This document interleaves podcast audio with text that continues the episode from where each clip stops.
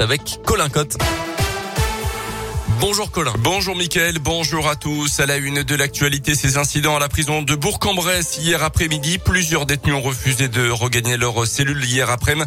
42 d'entre eux ont dégradé du matériel et se sont regroupés dans l'une des cours de l'établissement. Ils n'ont pas expliqué les raisons de leur mouvement.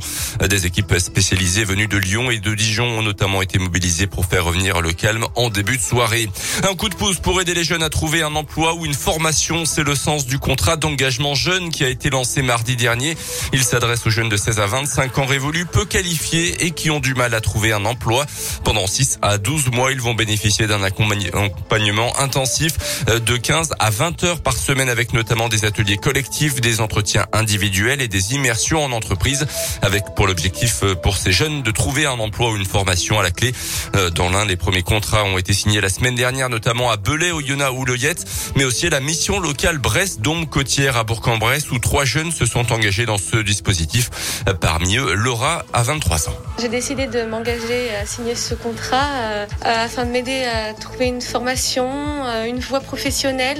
J'ai pas pu suivre les cours comme je voulais suite à des problèmes de santé. Et puis là, maintenant que ça va mieux, j'ai vraiment envie de pouvoir aller travailler ou d'être formée euh, dans une voie qui me plairait. J'ai pensé à l'infographie, donc j'attends justement de pouvoir rentrer dans ce dispositif afin d'en savoir plus, afin de pouvoir me préparer pour éventuellement sur une formation derrière. Donc je pense qu'effectivement d'avoir des, personnes pour m'accompagner et m'aider dans mes recherches, pouvoir prendre confiance en moi et ça peut, ça peut être vraiment une bonne chose.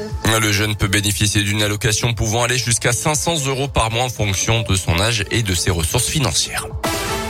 Dans le reste de l'actu en Ukraine, un cessez-le-feu et plusieurs couloirs humanitaires ouverts à Kiev, Mariupol et Kharkiv, a déclaré l'armée russe ce matin.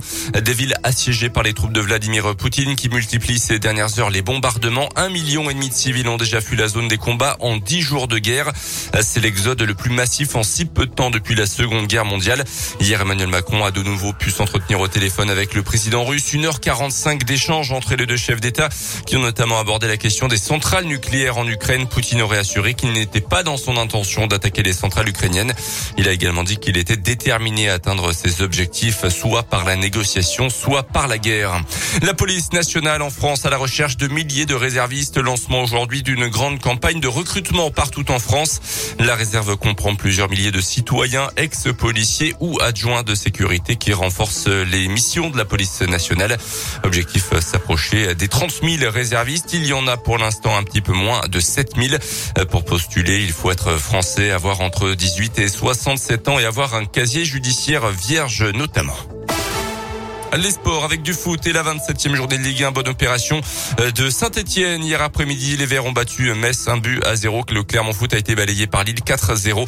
Euh, vendredi, Lyon avait largement dominé Lorient 4 1. En classement, les Lyonnais sont 9e à 6 points du podium. Clermont est 15e. Saint-Etienne sort de la zone de relégation et pointe à la 17e place.